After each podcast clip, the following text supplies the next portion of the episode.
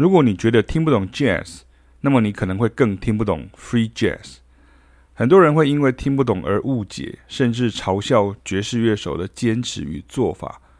而我们最不想下结论的就是，OK，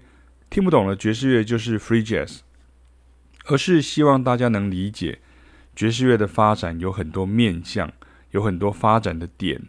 可能都是你我忽视的细节。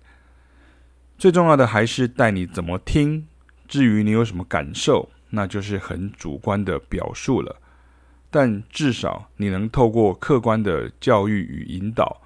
多一分理解与学会如何跟随音乐家们的 idea。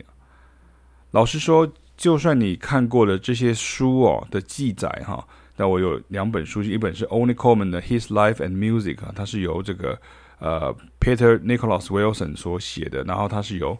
呃 Pat Metheny Pat Metheny 呢，就是他的崇拜者呢，就是 Ornette Coleman 的崇拜者，也是爵士乐大师呢。来帮他写序哦。那另外一本是这个 John Leadwiller 他所写的《The Freedom Principle: Jazz After 1958》哦，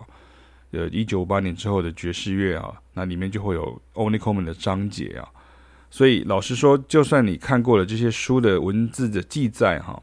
那甚至你到网络上去看 o n i c o m a n 的一些影片啊，或者是访谈啊，或者是分析啊，甚至他本人的演奏等等哈。如果没有懂音乐的人解释给你听啊，甚至做给你看啊，这些书啊，或者这些文章啊，或者这些影片啊，你也是看不下去的哈。所以这就是我们做一九五九年的这个讲堂的这个目的啊，就是来跟大家介绍这些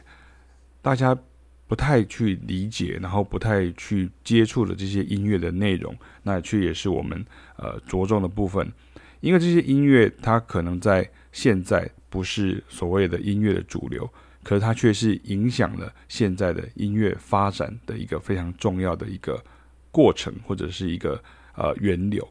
所以这就是我们希望能够介绍到说，在一九五九年的这些经典音乐家跟专辑，跟甚至是思潮或者是这些乐风人物等等，然后可能是